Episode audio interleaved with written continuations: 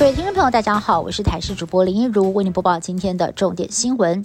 高雄一名男子林金贵，十五年前被控枪杀计程车司机，遭判无期徒刑。因为一张关键案发前两个月的短发照与凶嫌长发不符，被关了三千一百一十六天之后获判无罪。期间检方上诉，虽然一度又判无期徒刑，但是在今天全案再传逆转，高雄高分院更二审在认定案发前两个月的。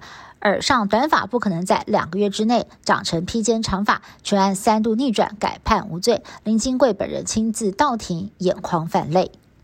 台湾出现了首例本土 BA. 点五的个案染疫之后重症死亡，这名非本国籍的个案三十多岁，没有慢性病史，已经打过三剂疫苗。感染科医师黄立明提醒，BA. 点五的。病毒偏好感染下呼吸道，因此重症的严重性会比 BA. 点 two 更高一些。目前病毒也没有明显弱化的状况。如果以一场考试来比喻哦，严重度满分一百分的话，那么 BA. 点 two 是七十分，BA. 点 five 就是七十五分，两者没有差太多。但是 BA. 点五的严重度就是高那么一点点，而且致死率也就是高过流感，民众还是要严肃以对。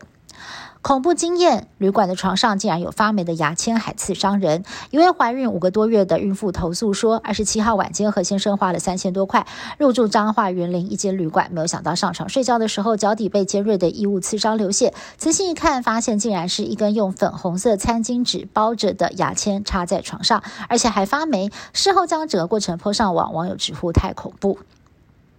中共一再亲门踏户，在昨天又有一架民用无人机侵扰金门，国军以信号弹示警驱离。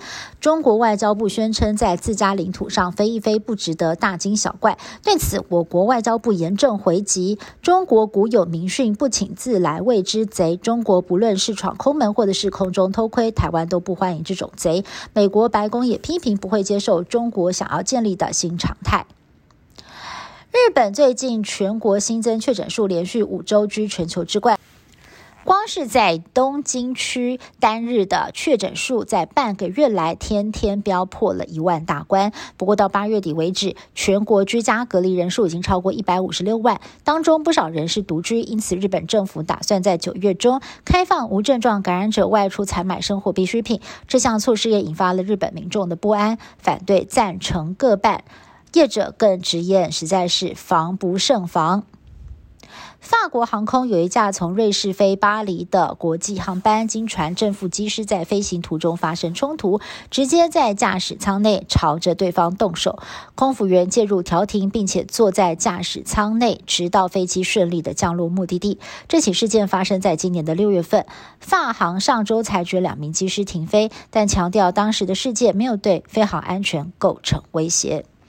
以上新闻是由台视新闻部制作，感谢您的收听。更多新闻内容，请您持续锁定台视各界新闻以及台视新闻 YouTube 频道。